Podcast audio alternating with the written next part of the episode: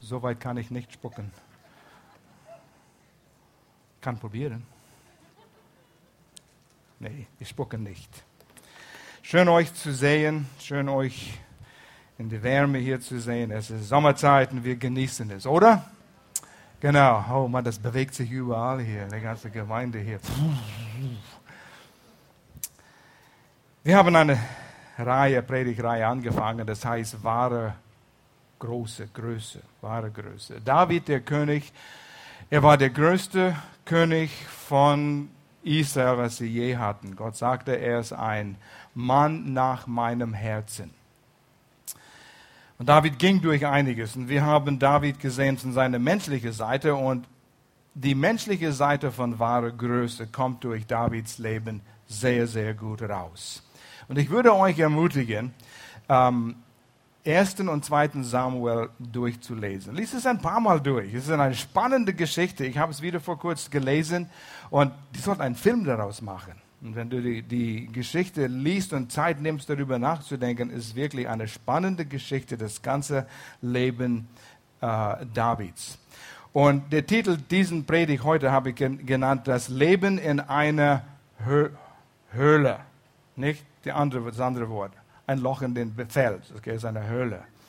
Und David befand sich in einer Höhle einmal am tiefsten Punkt seines Lebens. Und die Frage ist, wie könnte der Mensch, der ein gesalbter Mensch, gesalbt für zum König zu sein, zu werden, wie könnte er dort landen? Und manchmal gibt es Herausforderungen. Es gibt Dinge im Leben, wo wir nicht wissen, warum geschieht es? Wieso geschehen diese Dinge mir? Und wenn du dich mal in so einer Situation befindest, wo du wirklich am Ende bist, Nimm Mut, weil es ist Zeit, und wir werden das sehen, wie in Davids Leben das die, die Wahrheit ist. David, äh, Gott wollte Davids Leben äh, neue Route festlegen. Wir wollen darüber sprechen. Es ging in diese Richtung, aber Gott sagt, David, ich muss die Route ein bisschen anders umlegen hier. Ihr wisst, wie es mit einem Navigerät ist. Da habt ihr eine Route eingegeben und dann merkt ihr, oh, auf der B3 ist eine Umleitung, kann ich durchfahren. Und so drückst du den Knopf, möchten Sie die Route ändern? Ja, ich will die Route ändern, weil da komme ich nicht durch. Und dann drückst du den nächsten und dann leitest es dich auf einen anderen Weg. Und Gott sagt, David, ich muss deinen Weg ändern. Ich muss die Route deines Lebens anders festlegen. Und manchmal will Gott und muss Gott das tun. Und so landete David in einer Höhle. Wie geschah das? Warum, wieso? Man stellt sich manchmal die Frage. Es war Davids tiefster Punkt, an dem er sich je gefunden hat. Er war so weit unten, dass alle Stütze von seinem Leben weggerissen worden sind. Dinge, die er meinte, er könnte sich darauf verlassen, um durchs Leben zu kommen. Aber es ging nicht. Alles wurde von ihm weggerissen. Letzten Sonntag haben wir darüber gesprochen. Er hatte eine Position im Palast, eine sehr viel ansprechende, versprechende äh, Position. Er war der Musiker im Palast. Wow, ich bin auf dem Weg, König zu werden hier. Aber dann wollte Saul ihn töten und umbringen und so musste er fliehen. Das war weg. Und dann dachte er, er könnte Zuflucht bei seiner Frau, Sauls Tochter, finden. Aber Saul wusste, wo David sein würde, wenn er zu Hause mit seiner Frau ist. Und so, er musste fliehen und er war nie wieder zusammen mit seiner Ehefrau. Saul hat sie dann wieder an jemand anderes gegeben. Verlor sein Mentor Samuel, er könnte sich auch dort nicht verstecken. Verlor sein bester Freund Jonathan, Sauls Sohn, die waren enge Freunde, sie hatten einen Blutbund miteinander. Und das klappte auch nicht, weil wenn David bei Jonathan Unterschlupf fand, Saul würde ihn finden und so musste er auch fliehen. Er floh zu der Stadt Gad, eine philistische Stadt von dem Feind. Sicherlich wird Saul mich hier nicht finden, aber der König wollte kein David haben bei sich und bat ihm auch kein, kein äh, Unterschlupf an. Wo könnte er gehen? Und so floh er zu der Höhle Adollam. Und Adollam ist eine Stadt, circa 15 Kilometer weg von Gad in der philistischen Gegend, 30 Kilometer von ähm, äh, Bethlehem. Und da war ein, ein Felsen dort, ein, eine, eine Festung war dort, was in den Kriegszeiten sehr oft benutzt wurde. Und dort fand David Unterschlupf. Und wir lesen das in 1 Samuel 1, Vers 22. Und bis der Leinwand kommt, lesen wir es aus ein Buch. Und oh, oh, oh. danke, danke. Ich nehme das hier weg, das ist schwer. So geht es. Ähm, 1. Samuel Kapitel 22. Es ist da. Schau dir das mal an. Und dann gehen wir zu diesem. Kannst du das finden?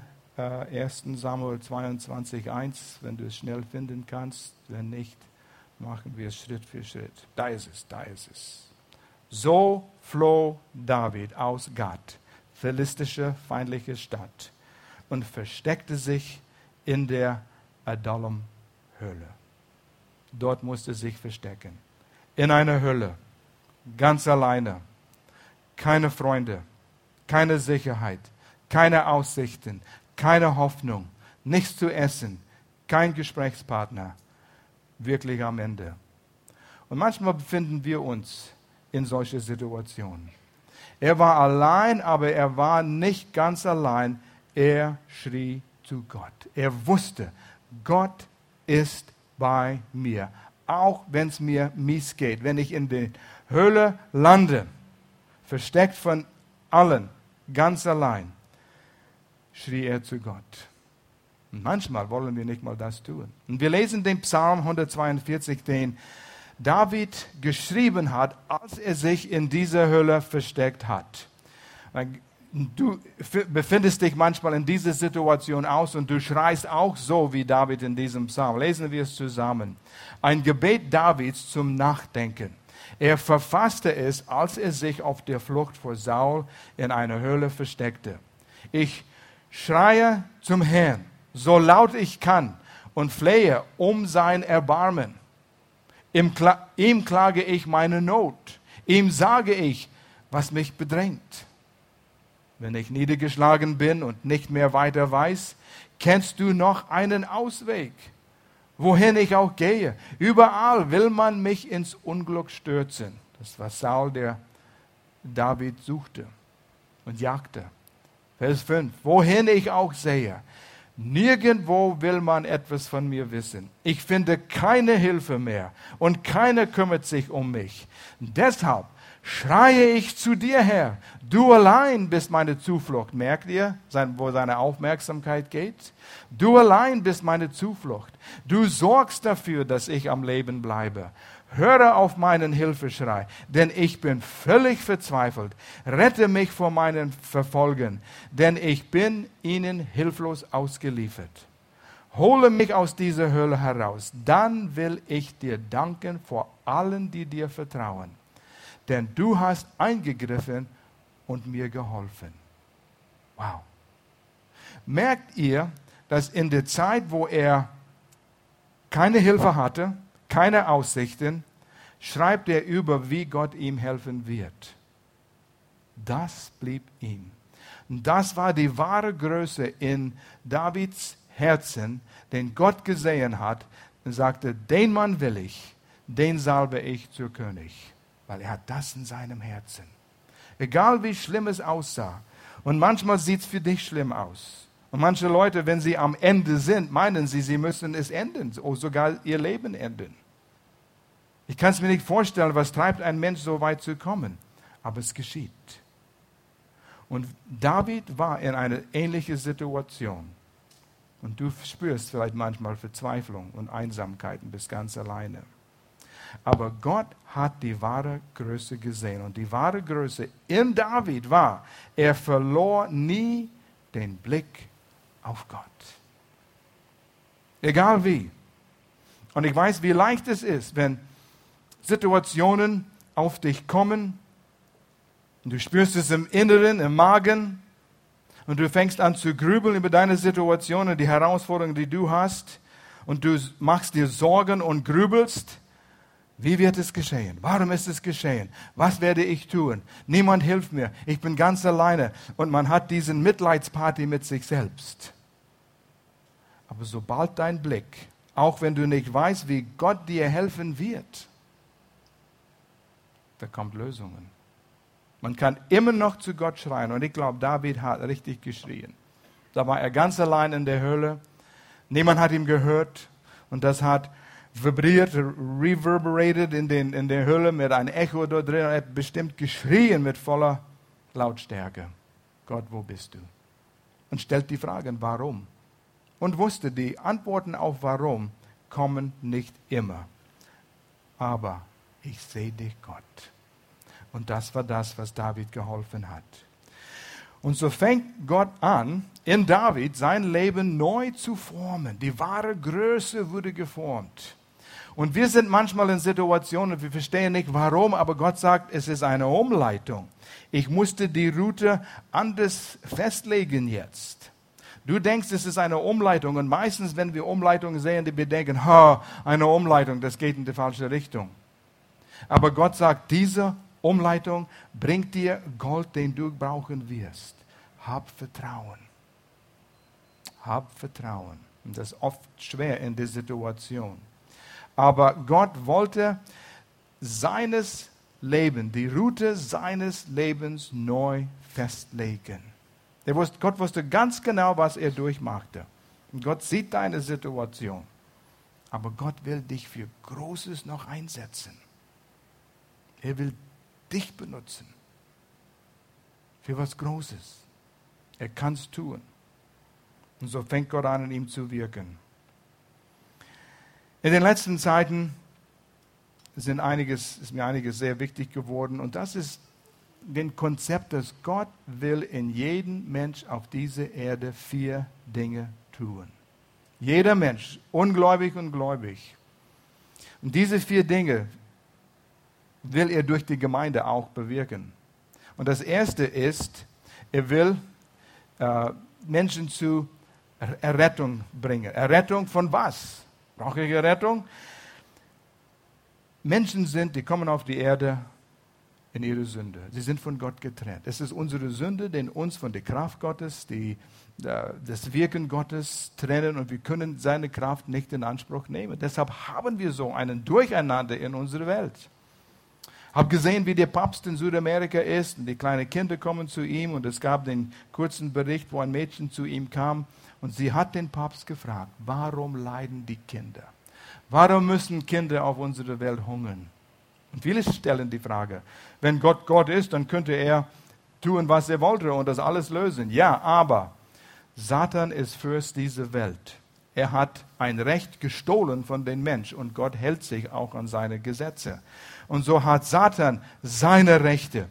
Wir als Gemeinde, wir kommen zu den nächsten von den vier Punkten noch, was Gott tun will. Wir sollen was ändern. Aber im Moment, Menschen sind gefangen in ihrer Sünde, getrennt von Gott. Schau dir die Menschen an in der Welt, mit denen du arbeitest. Die haben keine Hoffnung. Wozu bin ich hier? unbeantwortete Fragen. Sie sind gefangen in ihrer Sünde. Und so das Erste, was Gott tun will in jeder Mensch, ist, dass sie von ihren Sünden gerettet werden. Und das tat Jesus Christus am Kreuz. Es brauchte einen sündenlosen Mensch, der für Menschen stellvertretend stirbt, der die Sünde auf sich nahm und bezahlte den Preis mit seinem Leben und ist dann wieder auferstanden. Und wer das annimmt und glaubt, ist errettet. Seine Entscheidung, was ein Mensch alleine vor Gott treffen muss. Allein durch den Glauben ist man errettet. Das ist das Erste. Dann ist man ein Kind Gottes. Aber oft schleppen wir all unser alten Gepäck mit uns mit und so muss das Zweite geschehen, und das ist, dass wir Freiheit von den alten Leben bekommen. Freiheit von den alten Weg, wie wir denken, negative Gedanken, äh, alte Gewohnheiten, alte Süchte, Unvergebenheit, Bitterkeiten, all diese Dinge, die uns runterziehen und man merkt keinen großen Unterschied zwischen wie du vorher warst in deiner Sünde und so wie du jetzt bist, wo du errettet bist. Und Gott sagt, ich will, dass du frei wirst. Ich will, dass du in Frieden lebst, dass du gesunde Beziehungen hast, dass du mit dir selbst zurechtkommst, dass du Sieg über diese Herausforderungen, alte Gewohnheiten hast. Und wenn das geschieht, dann kommt der dritte, was Gott in deinem Leben tun will, in jeder von uns. Er will, dass du deine Bestimmung findest. Wozu bin ich hier? Wozu bin ich errettet worden? Was ist mein Platz auf dieser Erde? Und Gott hat einen Platz. Gott hat einen Riesenplan. Und er kommt zum Ziel. Aber er will es mit dir und mit mir erreichen. Er braucht uns. Er schickt nicht eine, eine Mengenarmee von Engeln, seine Wille auf Erden zu tun. Er hat uns. Wir haben das Lied gesungen. We are the church, revive the earth. Wir sind die Gemeinde, erwecke die Erde. Wie soll Gott das anstellen? Wird er irgendwie Trete ziehen in den Himmel und auf einmal gibt es eine Erweckung auf Erden? Er wird es durch dich und durch mich tun. Indem wir unsere Bestimmung finden und an Gottes Kraft glauben, dass er mich einsetzen kann, dass er mich benutzen, mich benutzen kann. Wir sind die Werkzeuge Gottes und er wird es tun. Aber wir müssen unsere Bestimmung finden. Deshalb haben wir in unserer Gemeinde zum Beispiel heute äh, Grow 3, wo man finden, äh, herausfinden kann, wenn du es noch nicht weißt, wer bin ich, was für eine Persönlichkeit habe ich, was für Gab Begabungen habe ich und wie kann ich das einsetzen. Und dann natürlich Grow 4 ist der, der Folge davon gibt es einen Platz für mich. Wir fangen hier an, der Prozess fängt hier an in der Gemeinde. Und es, wir haben das letzte Lied gesungen, tolles Lied. Herrlich sei dein Name in der Welt. Herrlich sei dein Name in der Welt. Wie wird der Name Gottes in der Welt herrlich? Wie wird die Welt, und die Welt, das sind deine Nachbarn, deine Kumpels, deine Freunde, wie werden sie einen herrlichen Gott sehen, wenn sie es nicht in uns sehen? in Epheser 3, die letzten zwei Verse, 20 und 21, in dem Kapitel, da heißt es, Gott wird verherrlicht durch die Gemeinde und Jesus Christus. Durch die Gemeinde. Die Gemeinde, das, das Wort Gemeinde heißt die Ausgerufene. Wir sind ausgerufen von Sünde. Wir sind errettet worden. Gott hat ein Wunder in uns getan. Und dann hat er uns befreit. Wir haben Frieden in unserem Herzen. Jetzt sind wir frei, Gott zu dienen, etwas zu tun, seine Kraft in Anspruch zu nehmen, einen Unterschied zu machen in unserem Leben. Und das ist der vierte Punkt, einen Unterschied zu machen, wenn wir unsere Bestimmung gefunden haben. Die Gemeinde ist das Fahrzeug, wodurch Gott wirken wird. Alle, die an Jesus glauben, gehören zu dieser Gemeinde weltweit. Und dann gibt es die Ortsgemeinde und der Ortsgemeinde sind wir zusammen und zusammen können wir einen Unterschied in diese Stadt machen. Zusammen. Deshalb ist wichtig, diese vier Dinge. Gott wollte in David diese Dinge erreichen. Und so musste er seine Route neu festlegen. Und vielleicht muss er bei dir das auch tun. Und du findest dich manchmal in Situationen, vielleicht nicht so gravierend, wo all die Stütze deines Lebens äh, weggerissen worden sind. Vielleicht gibt es Herausforderungen, vielleicht gibt es Situationen, du stellst dir die Frage, warum ist das geschehen? Wieso? Ich hätte diese Beförderung bekommen und jetzt bin ich entlassen worden. Das verstehe ich nicht. Gott, warum? Wieso? Ach, vergiss es, den Weg mit Gott. Und du gehst deinen eigenen Weg, statt auf Gott zu schauen und sagen, Gott, was hast du vor? Willst du meine Route neu festlegen? Die nächsten Schritte in meinem Leben? Hören wir auf Gott, der in uns spricht. Hier ist David am Ende. Ein Blick auf Gott. Und was tat Gott? Eigentlich was Erstaunliches. Gott brachte Menschen in seinem Leben hinein. Menschen. Wie geht's dir, wenn es dir mies ist? Du blickst nicht durch und du bist in deinen Mitleidsparty und dann rufen Menschen dir an oder klopfen an der Tür. Bloß, geh weg, ich will alleine sein. Ich will in meinen Sumpf hier schmoren will nicht mit Menschen zusammen sein. Stimmt's? Manchmal will man alleine sein. Aber seine Familie kam.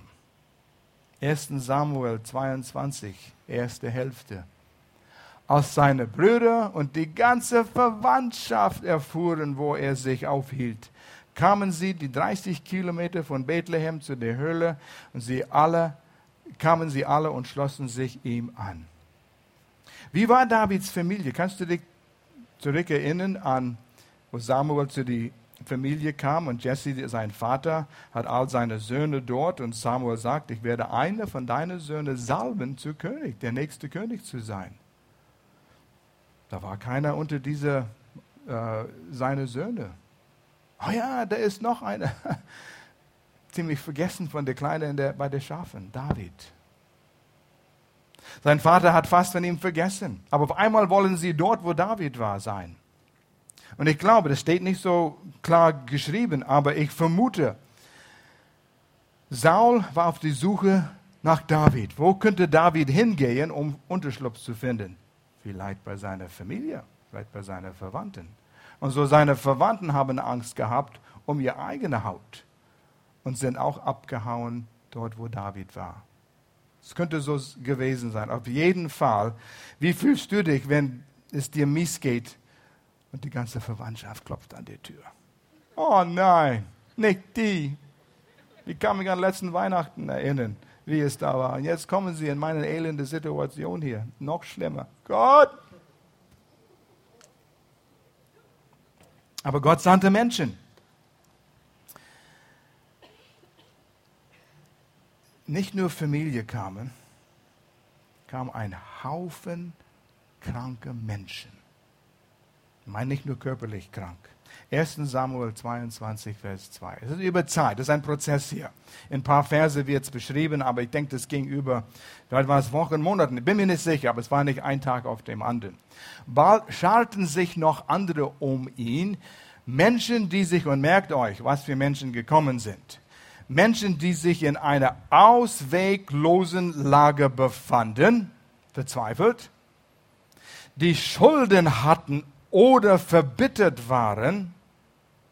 Schließlich war es eine Gruppe von etwa 400 Mann und David wurde ihr Anführer. Gott, spinnst du? Ich brauche Hilfe. Und du schickst mir verzweifelte Menschen mit Schulden, die verbittert sind, die unzufrieden sind und die sollen mir helfen? Gott sagt, finde deine Bestimmung. Ich habe eine Aufgabe für dich. Und es hat mit Menschen zu tun. Gott gab David eine Aufgabe in seiner tiefsten Not. Und ich habe das, seit ich in der Highschool war, von einem weisen Mann gelernt. Hast du Probleme mit dir selbst? Oh ja, oh ja, schau mal meine Situation an hier, ja? Gib dich selbst weg. Gib dich für andere. Helfe andere Menschen. Versuche eine Not zu lindern. Tu etwas für jemand anderes, den er für sich selbst nicht tun kann und dir nichts zurückgeben kann für das, was du tust. Gib dich selbst weg. Es hat mit Menschen zu tun. Und die Bibel ist ein Handbuch und Beziehungen. Von vorne bis hinten Beziehung mit Gott und Beziehung mit Menschen.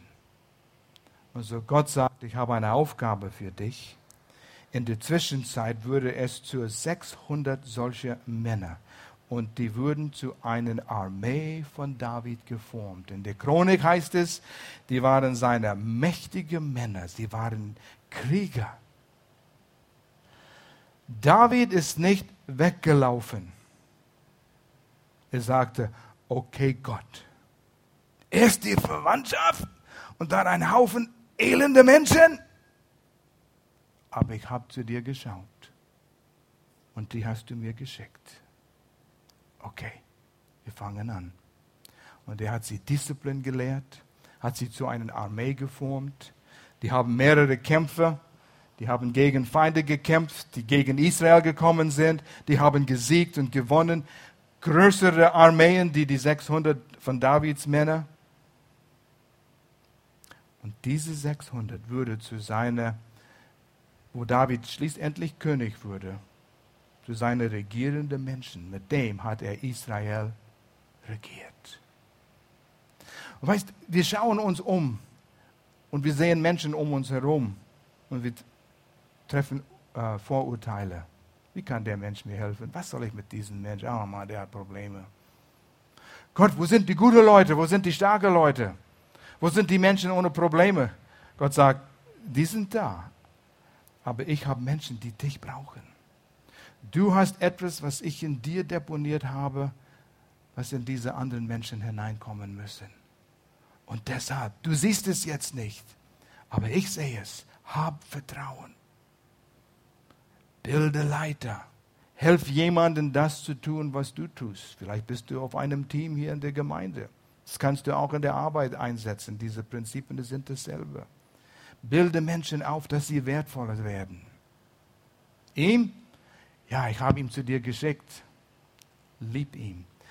David liebte diese Menschen. Sie waren bereit, ihr Leben für David zu geben. Und das geschah auch nicht über Nacht. Es war ein Prozess. Es hat Zeit gedauert. Und es war viel Zeit und viel Geduld. Und diese verbitterten Menschen, die müssten lernen, durch Davids Liebe für sie, wie sie als Leiter ausgebildet werden könnte. Manchmal muss Gott unsere Route neu festlegen. Wenn wir wieder stehen, bleiben wir dort, wo wir sind und gehen in Kreisen. Aber wenn wir sagen, Gott, ich schaue auf dich, ich bin bereit, ist unangenehm. Ich kam nach Deutschland 1972, wollte nicht Pastor werden. Zu viele dieser Menschen, wovon ich gerade gesprochen habe. Ich wollte Lehrer sein und ich war ein Semester, habe ich auch in der Bibelschule gelehrt. Und dann kam ein Reisedienst und wir sind überall in Europa gereist und viele Menschen sind zum Glauben gekommen. Wir sind dann von Gruppe zu Gruppe gegangen und wir haben sie gelehrt. Ich habe gepredigt. Wir haben sie getauft. Wir haben sie getraut. Und wir haben einige beerdigt. Ich sagte Gott, das ist, was ein Pastor macht. Und Gott sagt, hab dich. Und ich möchte nichts anderes tun. Aber Gott musste meine Route anders festlegen, damit ich einen anderen Weg gehe. Und jetzt liebe ich das. Hätte ich Widerstand geleistet, wer weiß, wo ich gewesen bin. Aber ich bin hier und ich bin dankbar. Wahre Größe vertraut. Und das ist manchmal sehr schwer, wenn du in einer Situation bist, weil du kannst einer von diesen verbitterten Menschen bleiben, wenn du nicht vertraust. Und das ist harte Arbeit, auf Gott zu vertrauen. Zur Zeit, wo du verbittert bist, zur Zeit, wo du nicht verstehst. Und dann ist ein Geheimnis, akzeptiere die Situation, in der du dich jetzt befindest. Diese Situation, ja, David hat seine Situation akzeptiert. Gott, ich bin gesalbt, der nächste König zu sein. Und Saul ist immer noch der König. Wir sollten ihn beseitigen. Ich habe 600 Männer. Sag wann und wir gehen rein und wir werden ihn beseitigen. Gott sagt, ah, ah. ich habe ihn eingesetzt. Er ist mein Gesalbter, auch wenn er ungehorsam ist. Und David hat das erkannt. Es sind ein paar Geschichten da drin. Spannende Geschichte, wo David die Gelegenheit gehabt hat, mit einem Messer Saul ins Herz zu stechen. War da, er, er lag da vor ihm. Aber er tat es nicht, weil es der Gesalbte Gottes war. Und er akzeptierte die Situation, in der er sich zu dieser Zeit befand. Hier bin ich in dieser Höhle mit dieser verbitterten Menschen, aber langsam wurden sie zu einer starken Armee, haben sich geändert. Und wenn du in einer Situation bist, vielleicht hast du eine miese Arbeitsstelle, du arbeitest mit miese Leute und hast einen miese Chef, und du kannst nur murren und meckern. Glaubst du, dass Gott dir eine neue Stelle geben wird? Wenn du so diesen verlässt, oh, Gott sei Dank, wenn ich diese Kerle los und diese Leute los und kommst in die neue und irgendeiner spricht falsch mit dir, da fängt es wieder von vorne an. Fang an, Gott zu danken für die Situation, in der du dich jetzt befindest. Das ist eine Herausforderung. Das ist schwer. Aber da fängt es an. Gott, ich danke dir, dass ich eine Arbeitsstelle habe. Ich danke dir für das, was du in mir formen willst durch diese Situation. Und ich danke dir, dass ein, ein, ein, ein Schritt in einen Prozess ist für das nächste. Was willst du, dass ich hier lerne? Wow, das war ein Teil von Davids Größe dass er Gott danken könnte für die Situation, in der er sich befand und nicht nur meckern. Davids Situation änderte sich. Er ist schließlich zu König geworden. Davids Situation in der Hölle ganz allein, keine Hilfe, keine Menschen, hoffnungslos, änderte sich. Warum? Es sind drei Dinge, die ich erwähnen will hier, wo wir sehen, was David getan hat. Und erstens, David leidete genug, um seine Not zuzugeben. Und manchmal müssen Menschen leiden, bis endlich ihr Dickschädel so wehtut, dass sie sagen, Mann, oh Mann, ich muss was unternehmen. Es gibt Menschen, wir sehen es über 20 Jahren eine miese Ehe haben, aber die tun nichts dafür, sie unternehmen nichts. Weil das Schmerzen zu einem Mensch zu gehen, zu sagen, ich habe Not, ist zu groß. Sie wollen sich nicht demütigen, sie wollen nicht zugeben, ich habe Not. Und dann sind wir der Partner sein Schuld sowieso. Richtig? Ich nicht. Wir begrüßen Leute. Hey, wie geht's? Gut. Aber innerlich tut's weh. Ich verstehe das. Du sagst nicht alles, was dich belastet, zu jedem Mensch, der dich das fragt.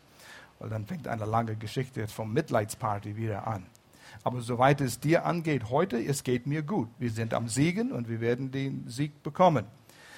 Aber irgendwo brauchst du Hilfe, um diese Dinge zu lösen. Du brauchst Menschen, die dir helfen werden. Ja, ich kann ein Buch lesen. Bücher sind gut. Aber irgendwann brauchst du einen Mensch, mit dem du reden kannst. Ein Mensch, der den Arm um dich tun kann und sagt, ich verstehe dich. Du brauchst Menschen, die zuhören werden. Aber nicht nur zuhören, auch du erlaubst sie in deinem Leben zu sprechen. Da kommt Hilfe. Deshalb haben wir Connect-Gruppen. Eine Atmosphäre der Annahme, eine Atmosphäre der Liebe. Und wenn du in diese Connect-Gruppe nicht reinpasst, finde dir eins, wo du reinpasst. Wir haben viele oder fang eins an. Du sagst, ja, ich sitze nicht, sitz nicht gerne in einem Wohnzimmer mit sechs, acht Leuten, besonders in der Sommer, wenn es so heiß ist und jeder mit seinen Dings da fädelt und das in diese Brise und das, ich, ich mag den nicht, ich mag den nicht. Geh woanders hin. Semester ist jetzt vorbei.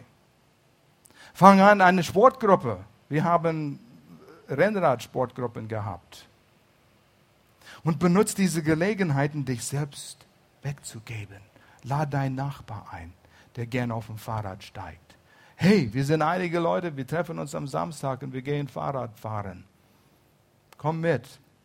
Das sind sechs Männer auf ihrem Fahrrad. Und bevor sie losfahren, der Leiter sagt, hey, schnell beten, Herr, beschütze uns, bewahre uns auf dem Weg, halt uns zurück von gefährlichen Situationen, gib uns eine gute Zeit, in Jesu Namen, Amen. Und dein ungläubiger Nachbar schaut euch an und sagt, wow, puh, alle Achtung. Aber die sind normale Menschen. Die sind nicht irgendwie komisch. Man kann das benutzen, auch andere Menschen zu Jesus zu bringen, weil du bereit bist, gebraucht zu werden. Und in dieser Atmosphäre baut sich Beziehung auf. Man kann anfangen, über die Dinge zu reden, die man loswerden will, frei werden will. Und du kannst frei werden. Ja, man, manche haben furchtbare Angst, über sich selbst zu reden. Magst dich selbst nicht. Wie werden andere Menschen dich mögen? Aber gerade in so einer Atmosphäre, einem sicheren Hafen, wirst du frei. Und so Gott sendet Menschen in deinem Leben, aber du musst bereit sein zuzugeben, ich habe Not. Irgendwo, wo der Maske fällt. Nicht überall, aber in einer etwas kleinere Gruppe. Ego ist das Einzige, was dich zurückhält. Und das ist manchmal ein harter Brocken, den Stolz. Wir sehen es in Menschen 30 Jahre lang. Ego, Ego, Ego. Es tut weh. Die würden lieber Zahnschmerzen dulden als den Schmerz im Stuhl vom Zahnarzt einmal mitzumachen. Und dann ist vorbei. Die würden jahrelang diesen Zahnschmerz mitschleppen. Und du denkst, dumm, oder? Gehe gern zum Zahnarzt, wenn ich ihn brauche. Und er fragt mich immer, willst du Spritze? Nein, bloß nicht eine Spitze. Okay. Aber dann ist vorbei. Ich bin dumm. Deshalb haben wir Zahnärzte, die Dumme von den Weisen auszusortieren. Aber liebe den Schmerz von einer kaputten Ehe zu dulden, Jahr für Jahr für Jahr, als zu sagen, ich brauche Hilfe. Das Zweite, was David getan hat, er war ehrlich genug, um nach Hilfe zu schreien. Verwandt mit dem ersten Punkt.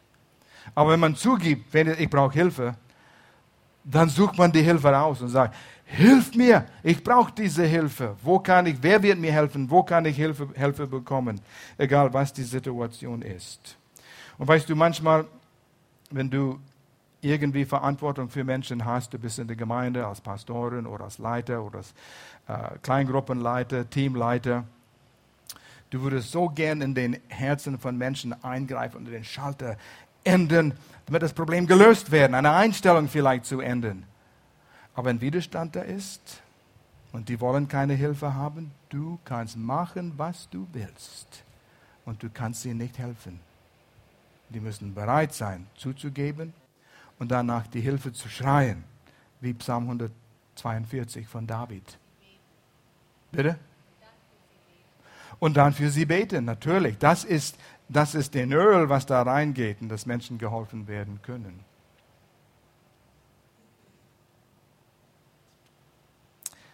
Ist man bereit, verletzlich zu werden?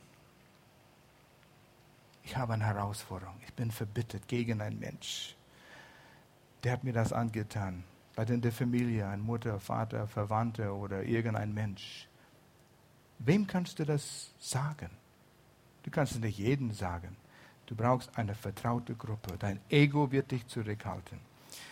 Das dritte, was David tat, er war demütig genug, um von Gott zu lernen. Und es nimmt manchmal Demut, um zu lernen. Vor kurzem habe ich ein Zitat von Winston Churchill gelesen. Ich liebte das, weil ich habe mich selbst gefunden. Ich lerne sehr gern. Ich mag es nicht, gelehrt zu werden. Ja? Ich lese die Bücher, ich lerne. Oh, hey, schau mal, das ist toll. Gewaltig. Oh, das habe ich gelernt, das habe ich gelernt, das habe ich beobachtet. Ich lerne gern. Ich beobachte gern damit ich lernen kann. Aber wenn du zu mir sagst und sagst, hey, ich könnte dir was beibringen, dann, du weißt mehr wie ich. Wen denkst du, dass du bist, dass du mir was beibringen kannst? Dieser Ego kommt wieder hoch. Einige Köpfe nicken. So ist es. Ich lerne gern, aber ich möchte nicht gelehrt werden. Und so gibt es Menschen, die dir gern helfen wollen. Und wenn Menschen zu dir kommen und sagen, ich weiß, was du brauchst. Oh, ja, ja, ja, ja, ja, der Besserwisser. Manchmal ist es so. Und manchmal ist es jemanden, den du schon ohne zu wissen verurteilt hast oder Vorurteile gefällt hast über diesen Mensch. Was kann der mir sagen? Der? Ja, das ist in einer Kleingruppe, in einer Connect-Gruppe. Und der will mir was sagen? Hat selbst Probleme. Ich kenne das, habe es beobachtet, immer wieder. Mein eigenes Leben. Aber manchmal wenn man offen genug ist und demütig genug ist, kann man Weisheit von jemandem hören, von dem du nie gedacht hättest, der hat was zu sagen.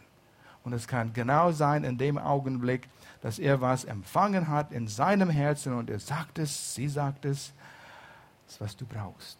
Gib's zu. Sag Dankeschön, das war, was ich brauchte. Von jemand, der unter deinem Niveau ist. Und Gott kann die unmöglichsten Menschen benutzen. Es ist nur dein Stolz, was dich zurückhält. Aber werde demütig, um zu lernen. Ja, von Gott kann ich lernen. Aber nicht die Leute, die er zu mir schickt. Ich gehe zum Chef. Ja, oh, wir sind Menschen. Wir sind alle gleich. Wir können von den Geringsten lernen, unsere Vorurteile ablegen. Und dann könnten wir wahre Größe zeigen. Wahre Größe, den Gott einsetzen kann. In dieser Stunden, wo wir gesprochen haben, Minuten, wo wir gesprochen haben, gib zu, dass du Not hast. Das ist schwer. Das ist, da fängt es schon an. Wir wollen, wir sagen, genügsam sein. Wir wollen unabhängig sein. Das ist unsere Natur. Ich will niemandem zugeben, ich habe Not. Da stelle ich mich unter diesen Personen. Schrei nach Hilfe. Suche es, wo du kannst. Gib nicht auf, bis du die Hilfe bekommen hast. Wir müssen ein Problem lösen hier, egal was es ist. Und drittens, sei demütig. Ihr wisst, ich bin der demütigste von euch alle. Das war ein Witz. In dem Augenblick, wo du das sagen musst, hast du es verloren. Aber sei so demütig, dass du lernen kannst von anderen, von Menschen, die Gott zu dir schickt. Wo ist es, wo Gott zu dir spricht? Ist es einer dieser drei Punkte, wo du bereit sein sollst, zuzugeben, du hast Not? Das ist manchmal die schwierigste Herausforderung, zu dem Punkt zu kommen. Oder vielleicht die Hilfe zu finden in einer Beziehung mit einer Person, für ein paar, paar Leute, wo du Vertrauen hast. Das ist gefährlich, oh, Risiko, dich verletzlich zu machen. Aber da kommt der Sieg. David suchte ein Zufluchtsort. Wo ist deins? Ich brauche keine. Bin selbstständig, kann meine eigenen Probleme lösen.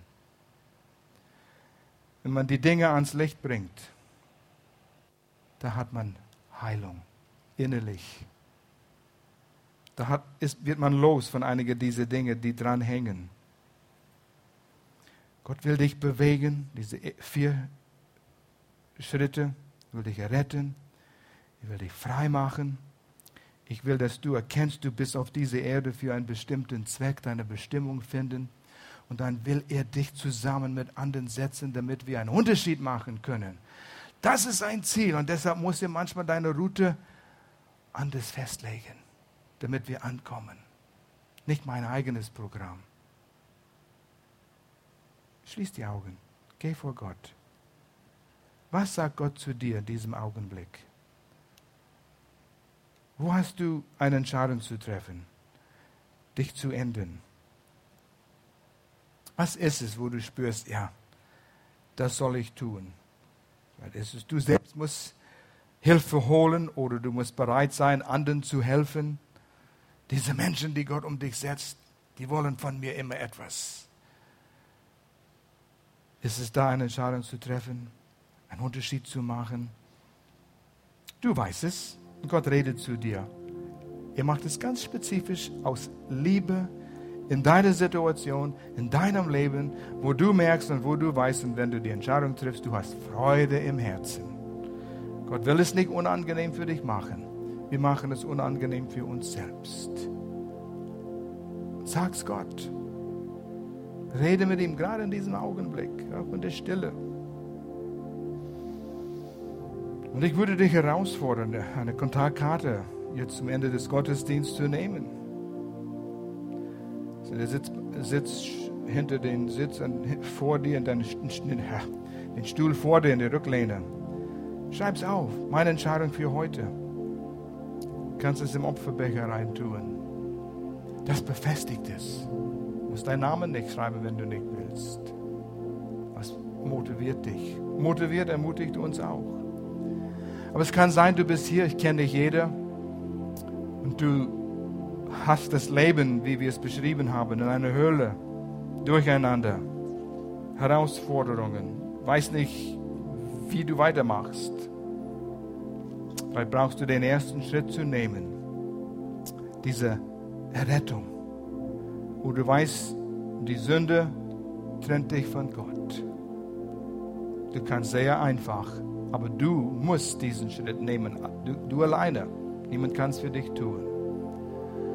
Du setzt dein Glauben auf das, was Jesus tat, wie ich es vorher beschrieben habe. Er bezahlte meine Rechnung. Ich komme mit leeren Händen zu ihm und sage, ich bin bankrott. Nimm du mein Leben, ich setze meinen Glauben an dich, Jesus, für was du getan hast. Und wenn du das tun willst, oder wenn du hier bist und du hast die Entscheidung mal getroffen und du bist weit weg von Gott gelaufen, wieder deinen eigenen Weg, nein, du bist nicht weg von Gott gefallen, indem du nicht mehr Kind Gottes bist, aber ungehorsam gewesen bist. Du willst zurück. Selber Schritt. Komm zurück. Wenn du dich angesprochen fühlst, würden wir gern dir helfen, diese Entscheidung zu treffen, indem wir als Gemeinde alle zusammen laut ein Gebet aussprechen. Mit dir. Und in diesem Gebet drückst du dein Glauben aus. Ein Gebet rettet kein Mensch, sondern dein Glauben. Aber durch ein Gebet kannst du deinen Glauben zu Ausdruck bringen. Wenn du hier bist und du sagst entweder eins, ich will Jesus in meinem Leben aufnehmen, ich brauche Rettung, Sündenvergebung. Oder zweitens, ja, ich bin wieder meinen eigenen Weg gegangen, ich will zurück. Niemand muss rumschauen, aber lass mich wissen, kurz mit erhobener Hand, betet für mich, hilf mir, ich will diese Entscheidung treffen. Ist da jemand? Ist da eine Hand? Ja, ist noch eine Hand? Noch jemand? Sehe ich noch eine Hand? Es kostet Mut, manchmal sowas zu tun. Komm zurück, komm zurück. Was wir tun werden, werden alle zusammen ein Gebet aussprechen, laut, ihr betet mir nach. Und wenn du das vom Herzen jetzt ehrlich meinst, entweder zum ersten Mal oder du kommst zurück, setz dein Glauben auf die Wörter, die du aussprichst und Gott hört es. Komm, wir beten zusammen. Vater, ich komme zu dir als ein Sünder. Vater, ich komme zu dir als ein Sünder. Ich bin meinen eigenen Weg gegangen. Ich bin meinen eigenen Weg gegangen. Und ich glaube, dass du Gottes Sohn bist, Jesus. Und ich glaube, dass du Gottes Sohn bist, Jesus. Und du bist für meine Sünden gestorben. Und du bist für meine Sünden gestorben. Ich setze mein Vertrauen auf dich. Ich setze mein Vertrauen auf dich. Vergib du mir meine Sünden. Vergib du mir meine Sünden. Ich nehme dich in meinem Leben auf. Ich nehme dich in meinem Leben auf. Verändere mich so, wie du willst. Verändere mich so, wie du willst. Fülle mich mit deinem Geist. Fülle mich mit deinem Geist. Und gib mir das, was ich für mein Leben brauche. Und gib mir das, was ich für mein Leben brauche. In jeder Situation. In jeder Situation. In Jesu Namen. Amen.